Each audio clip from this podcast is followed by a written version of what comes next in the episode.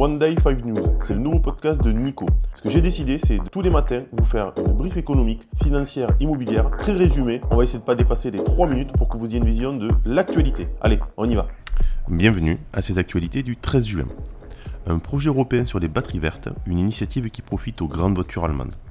Le règlement européen sur les batteries visant à les rendre plus écologiques favorise actuellement les grosses voitures, une situation qui inquiète les industriels français, divers think et ONG. Ces acteurs s'alarment que le calcul actuel du bilan carbone des batteries privilégie les véhicules plus grands et lourds, en contradiction avec les objectifs environnementaux de l'Union européenne. La méthode proposée par le centre de recherche de la Commission européenne semble avantageuse pour les marques automobiles allemandes. Les négociations continuent et une contre-proposition française a été suggérée, envisageant une efficacité énergétique moyenne pour tous les véhicules plutôt que le modèle spécifique du véhicule. Retraite. Il est maintenant possible d'évaluer officiellement l'âge de votre retraite. L'outil officiel d'estimation de la retraite, Info Retraite, intègre désormais les modifications apportées par la réforme des retraites permettant d'évaluer l'âge de départ et le montant des pensions futures. Accessible sur le site info-retraite.fr, il propose des estimations personnalisables en prenant en compte, entre autres, les trimestres obtenus pour maternité ou éducation des enfants. La réforme prévoit le calcul de l'âge de départ à la retraite de 62 à 64 ans et l'augmentation du nombre de trimestres nécessaires pour une retraite à taux plein à 172. Ces modifications affectent principalement les catégories intermédiaires de revenus et de nombreuses femmes. Orange et La Poste veulent à leur tour s'auto-assurer. Orange et La Poste envisagent de créer leur propre entité de réassurance ou captive pour gérer une partie de leurs risques. Cette décision intervient après que la France a établi un cadre réglementaire attractif pour les captives de réassurance, rendant inutile le recours à des juridictions étrangères.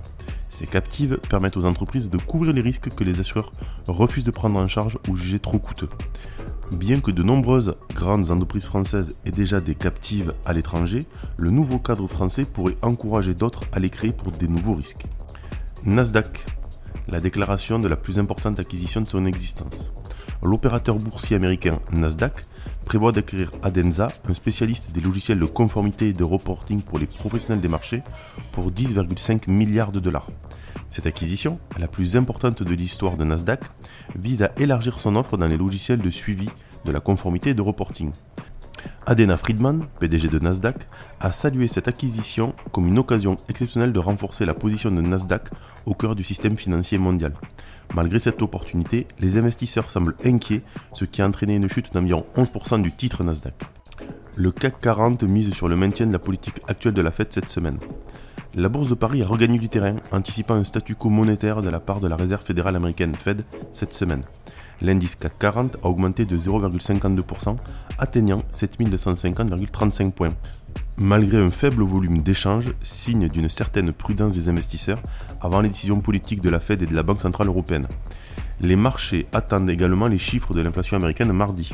Parmi les valeurs notables, Casino a grimpé en raison des rumeurs, tandis que Total Energy a reculé en raison de la baisse des prix du pétrole. L'analyse. Mardi, l'attention se portera sur la publication de l'inflation aux États-Unis pour le mois de mai, qui pourrait influencer les décisions de la Réserve fédérale américaine lors de la réunion. Une hausse des taux d'intérêt pourrait être envisagée si l'inflation continue d'indiquer une surchauffe économique.